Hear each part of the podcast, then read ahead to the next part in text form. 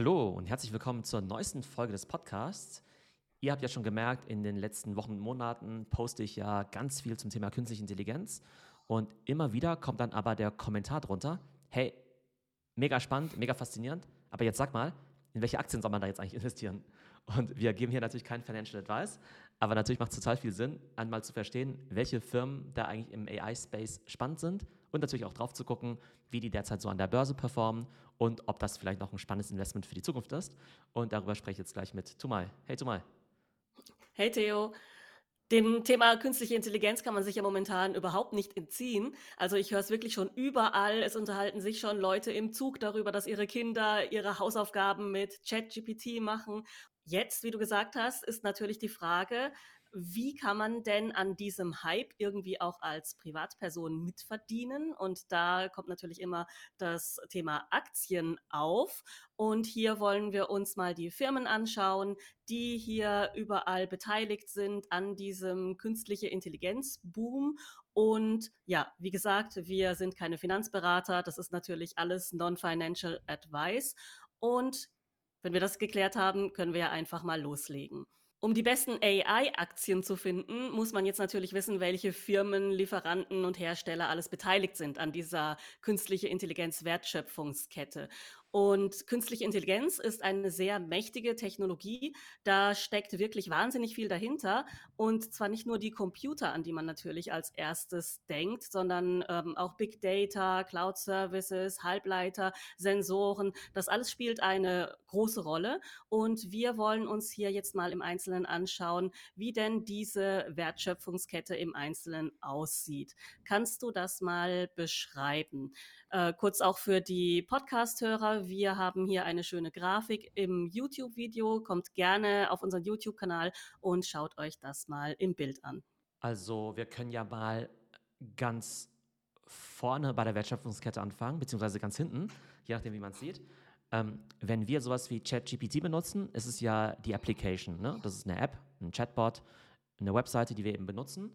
Und das ist ja das Endprodukt. Und jetzt könnte man natürlich sagen, okay, kann ich dann jetzt in denjenigen investieren, der jetzt zum Beispiel das Endprodukt herstellt? Also ne, kann ich jetzt in ChatGPT investieren oder eben auch in die Firma, die das macht, eben OpenAI. Ne? Das heißt, die Application ist ganz oben. Dem zugrunde liegt ja das Model, das Model in diesem Fall halt GPT-4. Dann wissen wir ja, dass all diese Antworten ja irgendwo prozessiert werden müssen und das passiert dann eben in der Cloud.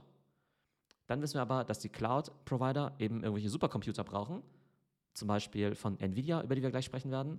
Und dafür brauchst du ja einerseits diese GPUs, diese Grafikprozessoren und eben auch diese Supercomputer. Diese Chips und Supercomputer, die müssen natürlich von irgendjemandem hergestellt werden. Das wäre dann eben so eine Firma wie TSMC. Und die wiederum brauchen eben Maschinen, die eben diese Chips dann eben auch ähm, ja, herstellen können. Und das wäre dann eben so eine Firma wie ASML. Ne? Also jetzt habe ich ja gerade eben die Wertschöpfungskette quasi von äh, hinten aufgedröselt. Aber letztendlich kann man sagen, um eine AI-App zu benutzen, brauchen wir ein AI-Model dahinter. Das Model wird eben in der Cloud verarbeitet. Die Cloud-Provider, die brauchen eben ziemlich gute Computer und gute Chips. Diese Chips, die müssen ja irgendwo hergestellt werden. Und auch für die Herstellung von den Chips braucht man irgendwelche Maschinen. Und das ist eben so diese Wertschöpfungskette, über die wir jetzt sprechen werden. Und eben auch die Companies, die dann dort involviert sind. Also auf jeden Fall viele Firmen daran beteiligt. Also bei der Analyse der einzelnen Player werden wir uns jetzt eben von oben nach unten ähm, quasi vorantasten. Das heißt, wir fangen beim Application Layer an mit der Frage, kann man überhaupt in OpenAI investieren? Und hören auf mit dem Provider von diesen Maschinen, um eben diese Chips herzustellen. Also man könnte wahrscheinlich in beide Richtungen gehen, aber fangen wir doch mal mit der naheliegenden Frage vielleicht an, ob man eben in diese ja, Apps investieren sollte. Ist denn OpenAI überhaupt an der Börse? Kann man da Aktien kaufen? Nein, die sind ja noch ein Startup. Die sind ja zwar schon ein paar Jahre alt, aber die sind eben noch weit von dem Börsengang entfernt, obwohl die natürlich schon extrem hoch bewertet sind. Die wurden ja bei der letzten Finanzierungsrunde mit 29 Milliarden bewertet, als Microsoft eben auch 10 Milliarden reingesteckt hat. Bei OpenAI ist ja noch so ein bisschen die komische Konstellation, dass die ja eigentlich als Non-Profit gestartet sind. Es ist also unklar, ob die jemals an die Börse gehen werden. Stand heute kannst du aber da nicht rein investieren als normaler Mensch. Das kannst du eben nur machen, wenn du eben so ein Venture Capital Investor bist. Oder man könnte auch näherungsweise sagen, okay, Microsoft ist da ja ziemlich stark investiert. Das heißt, ähm, ich kann zwar nicht direkt in OpenAI investieren, aber das nächstbeste wäre tatsächlich dann vielleicht schon Investment in Microsoft.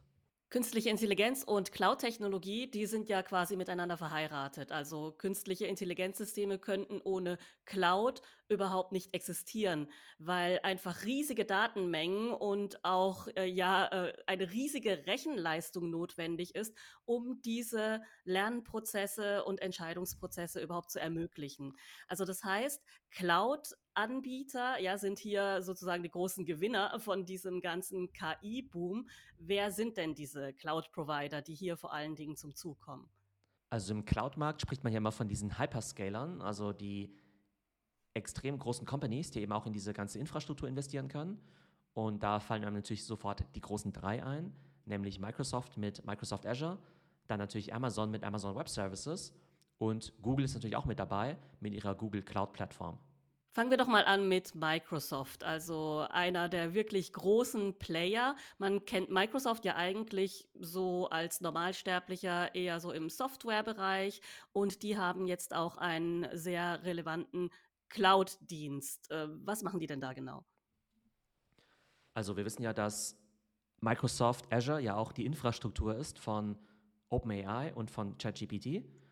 Und das Ziel von Microsoft ist eben, auch andere Leute zu enablen, eben AI in Zukunft zu nutzen. Wenn du jetzt zum Beispiel BMW bist und sagst, okay, ich möchte irgendwas mit AI machen, dann musst du dir halt irgendeinen Cloud-Provider suchen, der eben diese Services auch anbietet.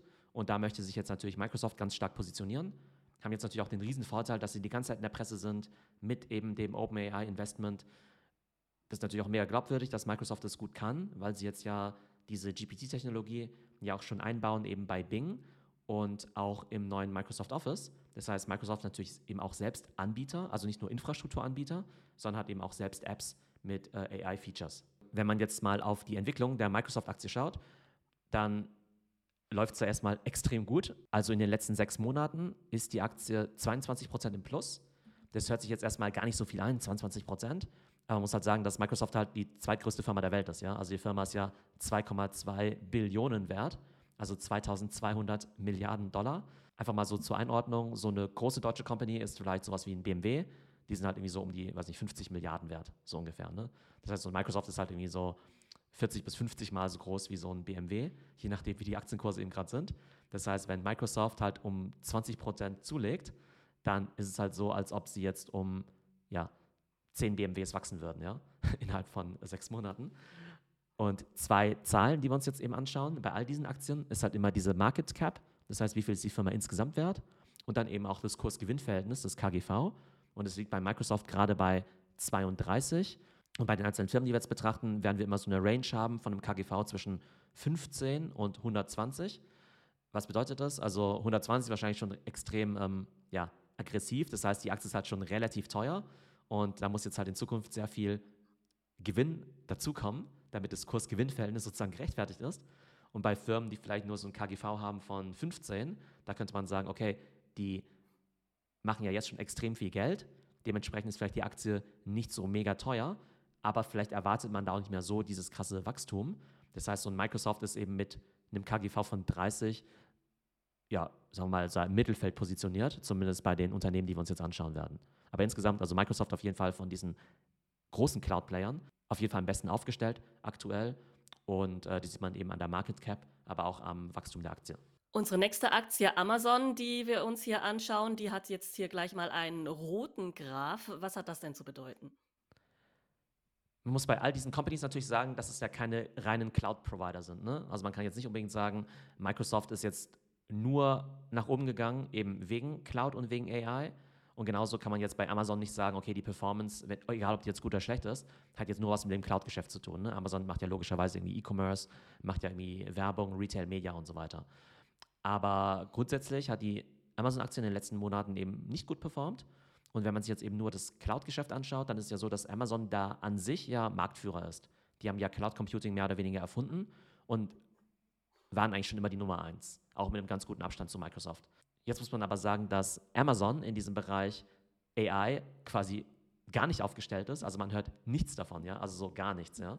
Bei Google sagen wir ja noch, okay, die machen irgendwas, aber das ist noch, noch nicht so erfolgreich. Und von Amazon hörst du halt nichts. Von daher, wenn ich jetzt eben Kunde wäre und mir überlegen würde, okay, ich bin jetzt der BMW, ich will irgendwas mit AI machen, dann wäre halt Amazon garantiert nicht mein erster Ansprechpartner, ja. Also vielleicht für andere Sachen, wenn du jetzt E-Commerce machen möchtest, wenn du Zalando bist, dann kannst du halt sagen, okay, Amazon ist ja ziemlich gut in E-Commerce, dort beziehe ich jetzt meine Cloud-Leistung, aber für AI steht Amazon jetzt halt aktuell gar nicht. Spannend ist dann eben auch der Verlauf der Aktie, die ist eben in den letzten sechs Monaten 10% im Minus, während Microsoft ja 20% im Plus ist. Wie gesagt, kann man jetzt auch sagen, Äpfel mit Birnen verglichen, ne? aber macht irgendwie schon Sinn, weil es ja die beiden größten Cloud-Anbieter sind. Und von der Market Cap steht halt Amazon bei 1,1 Billionen, also halt gerade mal die Hälfte von dem Microsoft-Wert, ja.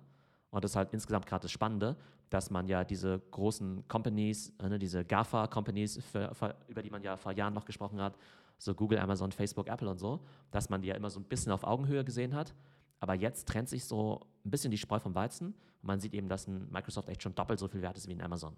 Ganz anders sieht es hier wieder bei Alphabet, also Google aus. Hier eine schöne grüne Fläche und Linie. Wie sieht es denn da mit den Cloud-Services aus?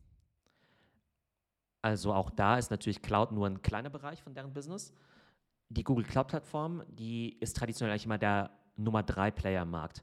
Also mit einem riesigen Abstand auch. Ne? Also die Nummer 1 ist eben immer AWS, Amazon Web Services, dann kommt eben Microsoft Azure und als drittes kommt eben GCP, die Google Cloud-Plattform. Die Aktie an sich, die performt eigentlich gar nicht so schlecht. Also so in den, ja, in den letzten drei Monaten ist die eben 13% im Plus, aber in den letzten sechs Monaten nur 5%. Ne? Also der Graph, den wir hier haben, der ist zwar schon irgendwie grün, aber wenn du mal den Anfang und das Ende miteinander vergleichst, ist es eigentlich fast auf einer Linie. Ne? Das heißt, da hat sich eigentlich bei der Aktie nicht so viel getan. In Zeichen der Krise ist vielleicht eine Seitwärtsbewegung auch gar nicht so schlecht, aber performt halt deutlich schlechter als Microsoft. Google selbst ist eben 1,3 Billionen wert, hat einen KGV von 23, also im Augenblick schlechter als Microsoft oder niedriger als Microsoft, was vielleicht auch gut ist, weil man dann sagen könnte, die Aktie ist halt relativ günstig. Aber auch da ist es so, dass Google ja im Augenblick jetzt auch nicht so die mega gute Figur abgibt, was das Thema AI eben angeht. Da wird jetzt auch intern total viel rumgeschoben, damit sie den äh, Rückstand wieder aufholen können. Aber zumindest würde man Google mit AI in Verbindung bringen, im Gegensatz zu Amazon, wo die halt im Augenblick total blank sind. Aber auch da spannend, wenn man auf die Market Cap schaut. Ähm, Google ist eben 1,3 Billionen wert, also ein bisschen größer als Amazon aber Microsoft ist halt fast so viel wert wie Amazon und Google zusammen. Ne? Und klar, jetzt beschäftigt sich der Mann oder die Frau auf der Straße natürlich nicht mit den äh, Market Caps von großen Companies, aber wenn du die Leute fragen würdest, ähm, ne, wenn du jetzt Google, Amazon und Microsoft miteinander vergleichen würdest, würden jetzt wahrscheinlich die wenigsten auf die Idee kommen, dass halt Microsoft halt echt so viel wert ist wie Google und Amazon zusammen. Und das, was ich vorhin gemeint habe, dass sich da einfach so die Spreu vom Weizen trennt und ähm, ja, einfach Microsoft im Augenblick eine unglaubliche Dynamik hat und gerade dabei ist, die anderen Player, also außer Apple, jetzt ziemlich abzuhängen. Und wenn man sich jetzt hier die Firmen anschaut, die du jetzt gerade genannt hast, das sind ja sowieso die großen Player schon, die hier ja auf dem Spielfeld sind. Werden denn jetzt diese Aktien durch die KI-Technologie noch weiter steigen? Wir hatten es ja gerade eben davon gehabt. Vielleicht ist da gar nicht mehr so viel Wachstum möglich oder sind die Aktien einfach schon auf einem so hohen Niveau eingependelt, dass es sich eigentlich ja eher wie ein Sparbuch verhält, aber nicht mehr wie eine gewinnbringende Investition? Also es kommt ja auf den Zeithorizont an und ähm, wenn man sich die letzten fünf oder zehn Jahre anschaut, dann ist man natürlich mit diesen riesen Tech-Aktien natürlich extrem gut gefahren ähm, und natürlich auch so ein bisschen zuverlässiger, als wenn du jetzt halt in so die Growth-Stocks investiert hast, wie so ein Shopify zum Beispiel. Ne, also in der Investment-Bubble da war natürlich so ein Investment in Microsoft oder auch Apple halt total langweilig, weil die ja nur 20 Prozent pro Jahr gewachsen sind, aber Shopify halt irgendwie 100 Prozent. Aber dafür ist Shopify ja auch wieder um 80 oder 90 Prozent gecrashed. Und ähm, genau, die großen Tech-Companies wie halt ein Apple oder Microsoft, die sind zumindest schon wieder in der Nähe von ihren All-Time-Highs. Ich glaube, über diese großen Tech-Companies kann man halt in zweierlei Hinsicht nachdenken. Ähm, wird deren Kerngeschäft durch AI irgendwie verbessert? Und stellen sie halt einen Teil der Infrastruktur. Das heißt, im Fall von Microsoft werden die ja einerseits dadurch Geld verdienen, dass sie halt selbst Produkte anbieten mit AI, also Microsoft Office, Teams und so weiter. Darüber haben wir das letzte Mal ja gesprochen. Vielleicht sogar auch die Suchmaschine Bing. Das heißt, dadurch wird halt mehr Umsatz kommen und dadurch, dass sie eben auch Infrastrukturprovider sind, eben mit der Cloud. Und bei Google ist eben der Fall ein bisschen anders gelagert. Da wäre eben die Frage, okay, kann das bestehende Geschäftsmodell genau durch AI verbessert werden? Kann natürlich sein. Kann aber auch sein, dass es gefährdet ist, ne? wenn sie halt sozusagen jetzt äh, ja, da nicht zu Potte kommen. Dann wird vielleicht Google Search irgendwie disrupted durch irgendwelche anderen Suchmaschinen, Bing oder andere Suchverhaltensweisen. Das heißt, da würde das Kerngeschäft drunter leiden. Und dann ist eben die Frage, ob Google Cloud eben ein guter ähm, ja, Anbieter ist, eben für Infrastruktur. Und bei Amazon, wie gesagt, die sind halt auf beiden ja, Ebenen total blank. Also es ist halt total unklar, ob die halt irgendeine Endkundenapplikation in diesem Bereich haben. Und es ist irgendwie unklar, was sie jetzt da im Cloud-Bereich anbieten. Ähm, genau, also so denke ich gerade über diese großen Player nach. Haben sie eigene Produkte oder stellen sie Infrastruktur zur Verfügung? Computerchips sind ja hier ein essentieller Teil von künstlicher Intelligenz. Also ohne Chips keine Computer und ohne Computer logischerweise keine künstliche Intelligenz. Wenn man jetzt an Computerchips denkt, dann kommt natürlich gleich der übliche Verdächtige in den Sinn, nämlich Nvidia. Wie hoch ist denn der Marktanteil von Nvidia hier bei den GPUs? Also wir haben letzte Woche ja über diese AI-Supercomputer gesprochen und haben da natürlich schon oft das Thema GPUs auch erwähnt.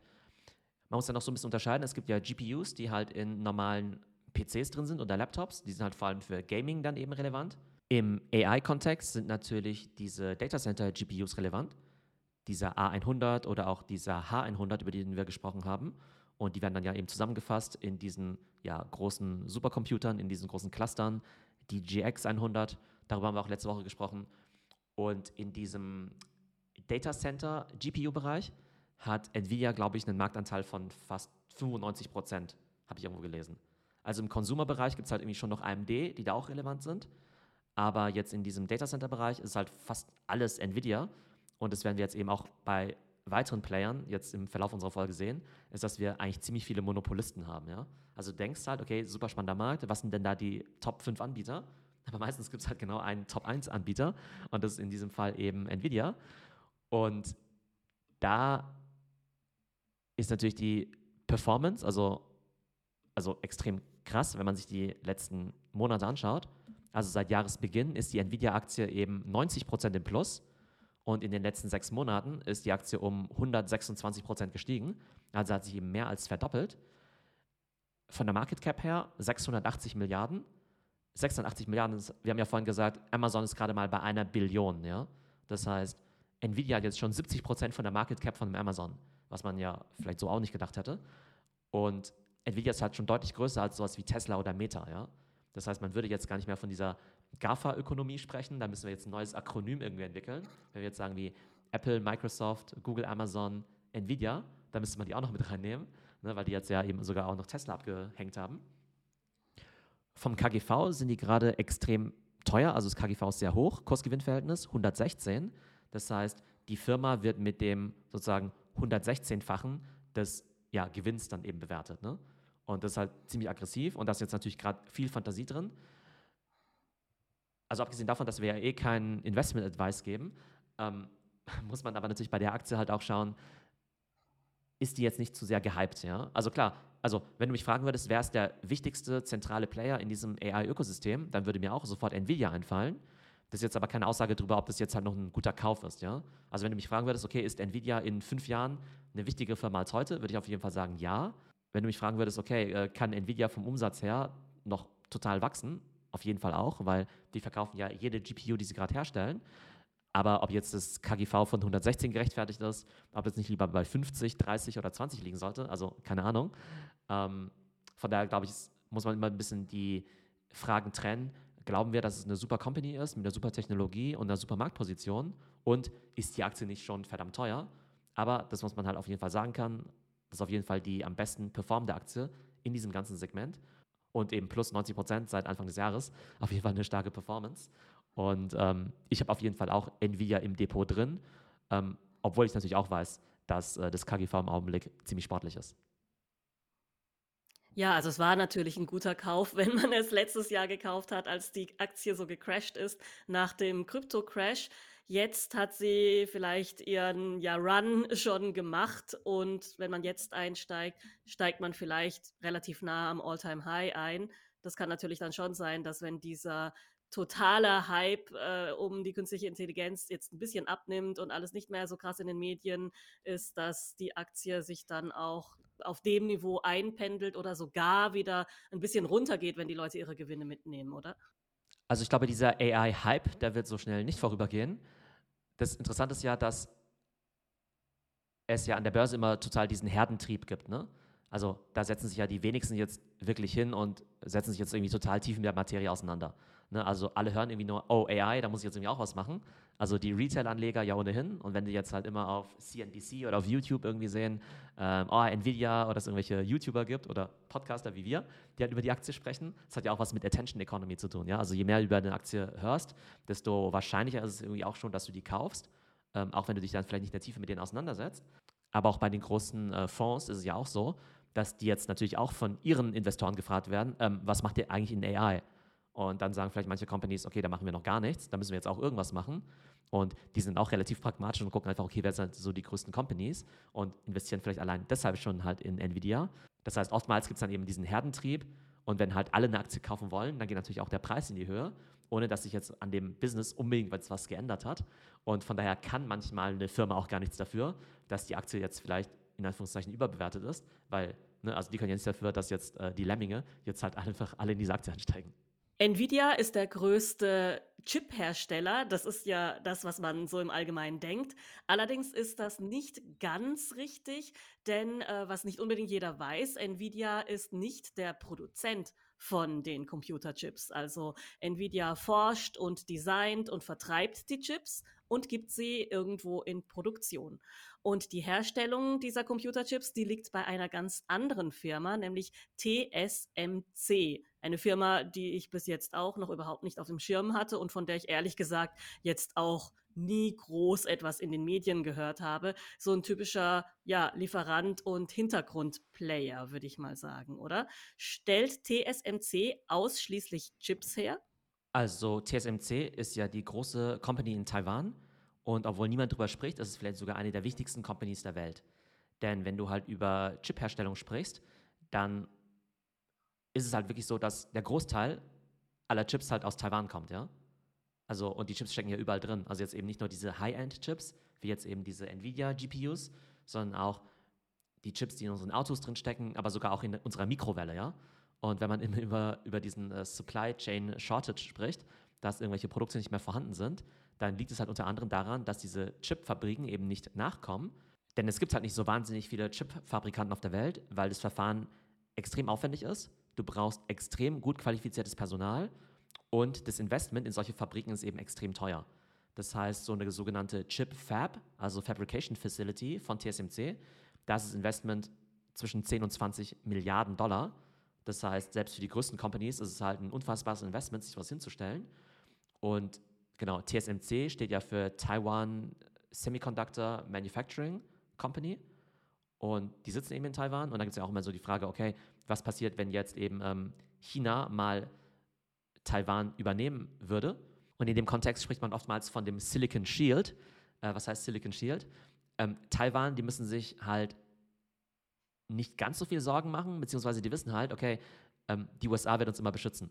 Und nicht, weil die USA irgendwie so gutmütige Menschen sind, die irgendwie mit dem äh, Volk von Taiwan so verbunden sind, sondern weil die USA einfach weiß, okay, wenn wir halt keine Chips mehr von TSMC bekommen, dann gibt es halt irgendwie auch keine iPhones mehr, dann legt halt unsere ganze Wirtschaft still. Das heißt, man könnte halt schon sagen, dass diese Chipproduktion eigentlich ein fast noch wichtigerer Rohstoff ist heutzutage als das Öl.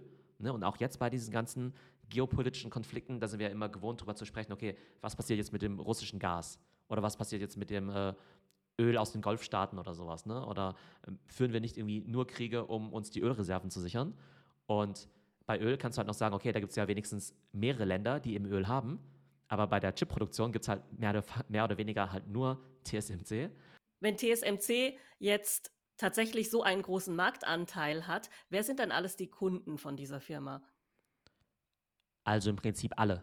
Also ähm, Nvidia, Apple, AMD, Samsung, okay, ich glaube, Samsung hat zum Teil auch eigene Fabriken, aber im Prinzip jeder, der halt irgendwas mit Halbleitern macht, ähm, die meisten machen die Halbleiter eben nicht selbst, sondern die outsourcen eben diese Produktion.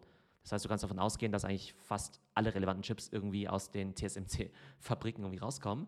Und da siehst du ja auch schon die Abhängigkeit der gesamten Weltwirtschaft und der gesamten Tech-Szene eben von dieser einen Company.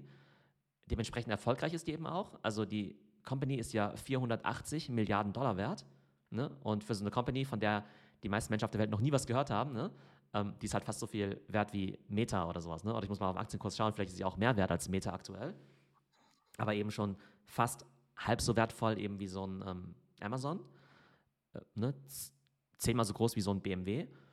Und das KGV hier ist aber nur bei 14. Also wir haben ja gerade eben das KGV bei Nvidia gesehen, das war ja bei 116. Das heißt, hier ist das KGV eben nur ein Bruchteil.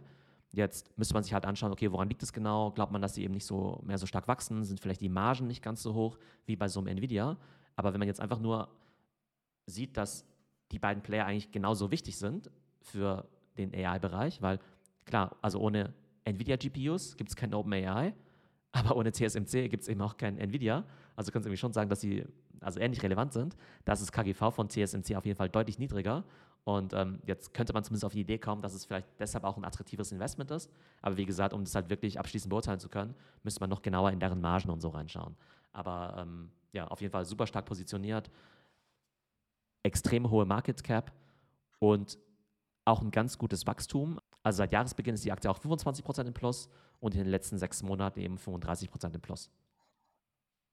Also für die Leute, die sich fürs Investieren interessieren, da auf jeden Fall lohnenswerten Blick drauf zu werfen. Ja, auf jeden Fall super interessant. TSMC, eine Firma, die man eben nicht so kennt. Ich kannte es auch nicht. Und wenn man sich fürs Investieren interessiert, einfach selber nochmal recherchieren, sich das anschauen und entscheiden, ob man da vielleicht einsteigen möchte. Für alles, was produziert wird, braucht es natürlich Produktionsmaschinen, so auch für äh, Computerchips. Und hier äh, sind ja ganz spezielle Maschinen notwendig. Was für Equipment braucht man denn dafür, um diese doch recht empfindlichen Computerchips herzustellen. Das muss ja, denke ich mal, in einer sehr äh, speziellen Umgebung geschehen. Es muss vielleicht extrem ja staubfrei sein oder auch äh, sehr wasserintensiv sein. Äh, was ist denn notwendig an Rahmenbedingungen und Equipment und Maschinen für die Chipherstellung?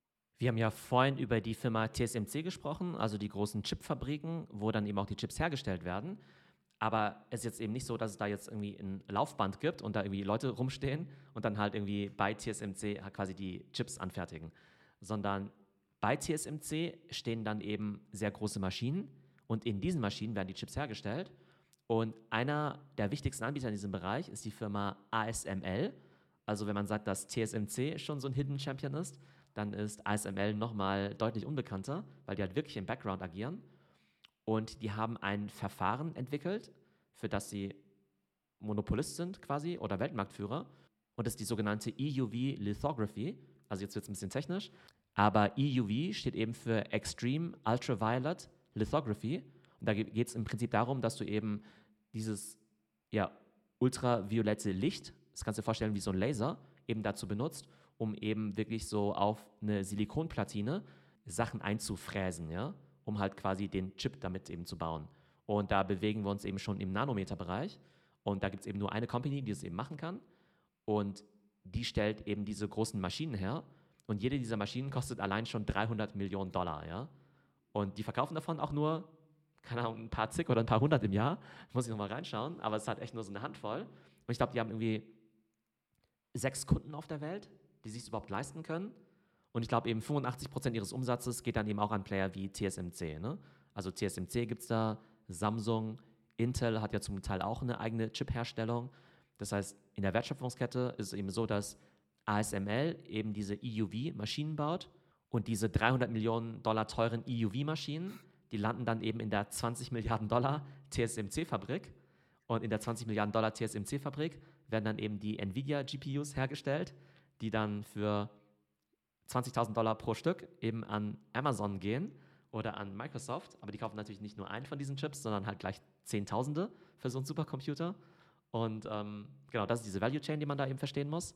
Und jetzt schauen wir uns nochmal die Financial Performance eben auch an von ähm, ASML. Und zwar ist diese Firma eben auch schon 267 Milliarden Dollar wert. 267 Milliarden ist größer als jede Firma im DAX, glaube ich. Bin ich mir relativ sicher. Das heißt, diese holländische Firma von der noch nie jemand irgendwas gehört hat, der sich jetzt nicht irgendwie mit äh, AI oder mit Halbleitern auseinandersetzt, ist halt so viel wert wie alle deutschen Autofirmen zusammen, was irgendwie auch so ein bisschen wild ist, ja. Und hat aktuell einen KGV von 45. Und wenn wir uns jetzt einfach mal diese Range anschauen von KGVs, da haben wir ja gesehen, dass TSMC eben nur ein KGV von 15 hat, so ein Microsoft irgendwo bei 30, ein ASML jetzt eben bei 45. Und ganz oben am Spektrum ist dann jetzt eben eine Company wie Nvidia mit so einem KGV von 115. Also auch da ASML sicherlich nicht billig. Ähm, aber bei den Companies, die wir jetzt gesehen haben, jetzt eher im Mittelfeld. Und was die Börsenperformance angeht, also seit Jahresbeginn ist die Aktie 23% im Plus und in den letzten sechs Monaten 63%. Das heißt, alle Companies, die wir jetzt angeschaut haben, die profitieren natürlich enorm vom aktuellen AI-Hype. Und würdest du sagen, hier ist auch noch Wachstum möglich? Weil die verkaufen jetzt auch nicht so viele Maschinen, die äh, ja, kommen jetzt auch nicht vom Fließband, diese Lithografie-Maschinen. Wie siehst du das? Also wenn wir jetzt einfach nochmal die Wertschöpfungskette insgesamt betrachten, dann sehen wir eben auf der Application-Ebene ja einfach total viel Interesse an AI-Anwendungen. Ne? Also nicht nur ChatGPT, sondern eben auch die ganzen Chatbots, die jetzt bei Snapchat eingebaut sind, ähm, die Chatbots, die jetzt bei Notion integriert sind, bei Spotify und so weiter. Das heißt, du kannst davon ausgehen, dass jede App in Zukunft irgendwie AI benutzen wird, ja. Und dann kannst du einfach diese ganze Wertschöpfungskette runtergehen und dir halt überlegen, okay, ähm, gibt es denn überhaupt genug Infrastruktur oder Rohstoffe, um das alles herzustellen?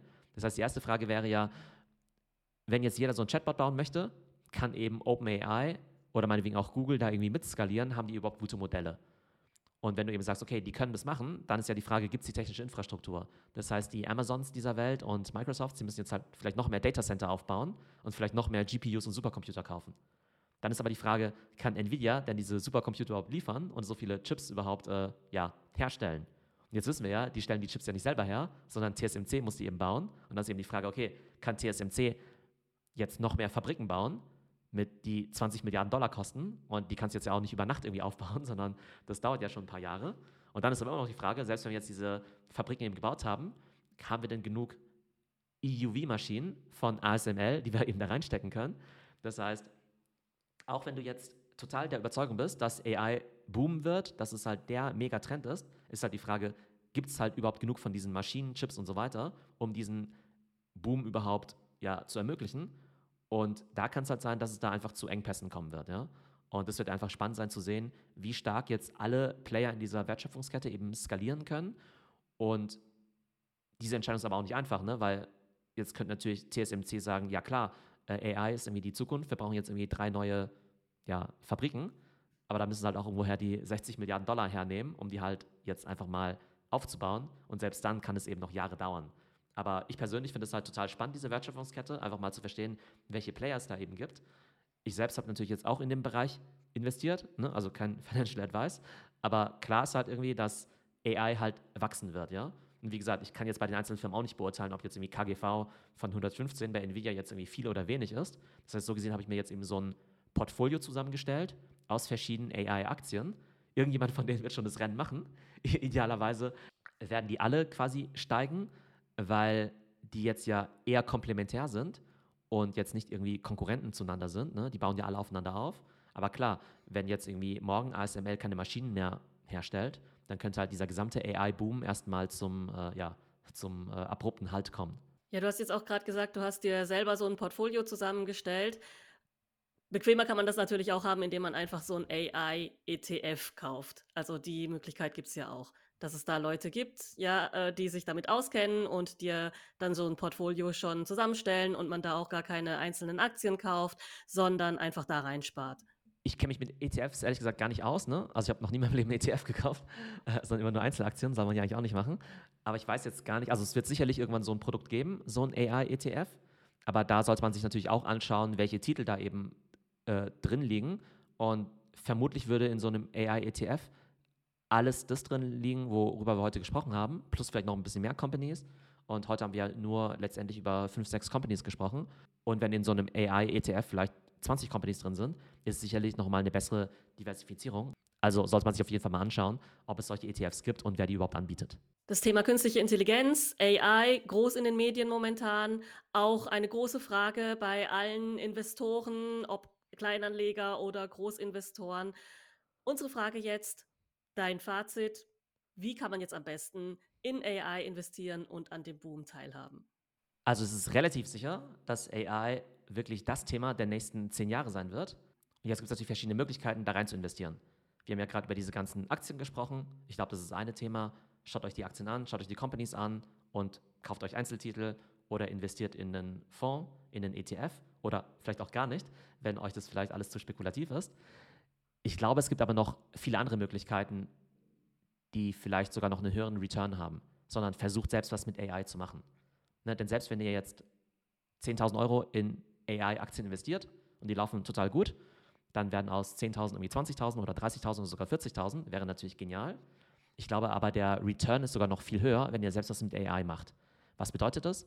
Ich glaube, erstmal in den eigenen AI-Skillset eben investieren, eben wirklich mehr über AI zu lernen, AI zu verstehen, die ganzen Tools zu benutzen und dadurch erhöht man natürlich seine eigene Produktivität und kann natürlich vielleicht auch ganz spannende Jobs bekommen. Ne? Also vielleicht macht ihr ja heute irgendwas mit Tech, aber wenn ihr jetzt sagt, okay, ich mache jetzt speziell was mit AI, kann es sein, dass ihr in sechs Monaten einen viel cooleren Job habt als Head of AI und dann super spannende Sachen macht und vielleicht das x-fache verdient, ja. Und das wäre natürlich ein viel höherer Return, als wenn jetzt die Nvidia-Aktie nochmal um 20% steigt. Dann kann man natürlich auch selber was gründen. Da gibt es ja im Augenblick voll die Goldgräberstimmung. Also ich glaube, wenn man eben guter Entrepreneur ist oder in den Bereich reinstarten will, dann ist wahrscheinlich eine AI-Company zu gründen wahrscheinlich nicht die schlechteste Idee. Auf jeden Fall würde man im Augenblick ziemlich einfach Funding bekommen, weil die Investoren da auch alle gerade FOMO kriegen. Und man kann natürlich auch bei so einer AI-Company anfangen zu arbeiten. Also vor 10, 15 Jahren wäre es ja eine super Idee gewesen, bei Facebook anzufangen, bei Google anzufangen. Jetzt im Nachhinein wissen wir natürlich, oh krass, wenn ich Mitarbeiter Nummer 83 bei Facebook gewesen wäre, dann wäre ich jetzt weiß nicht, hätte ich jetzt 100 Millionen an Aktien oder sowas verdient, an Aktienoptionen oder so, oder hätte einfach total spannende Sachen gemacht. Und genauso kann man sich jetzt hier überlegen, was sind jetzt eigentlich so die spannenden AI-Companies der Zukunft. Also klar, Microsoft ist jetzt kein Startup, aber wenn du halt der Meinung bist, okay, Microsoft super spannend, ich möchte was in deren AI-Bereich machen, ist es wahrscheinlich jetzt interessanter als jetzt bei Amazon was im Bereich Food Delivery zu machen, ja, oder dort was mit Büchern zu machen oder Kindle. Aber du kannst jetzt natürlich eben auch zu Companies gehen wie OpenAI. Das heißt, wenn du da eh eine Affinität hast, dann wird es natürlich total viel Sinn machen, da jetzt eben anzufangen. Ich weiß gar nicht, wie viele Mitarbeiter die haben, aber es sind natürlich immer noch ziemlich early.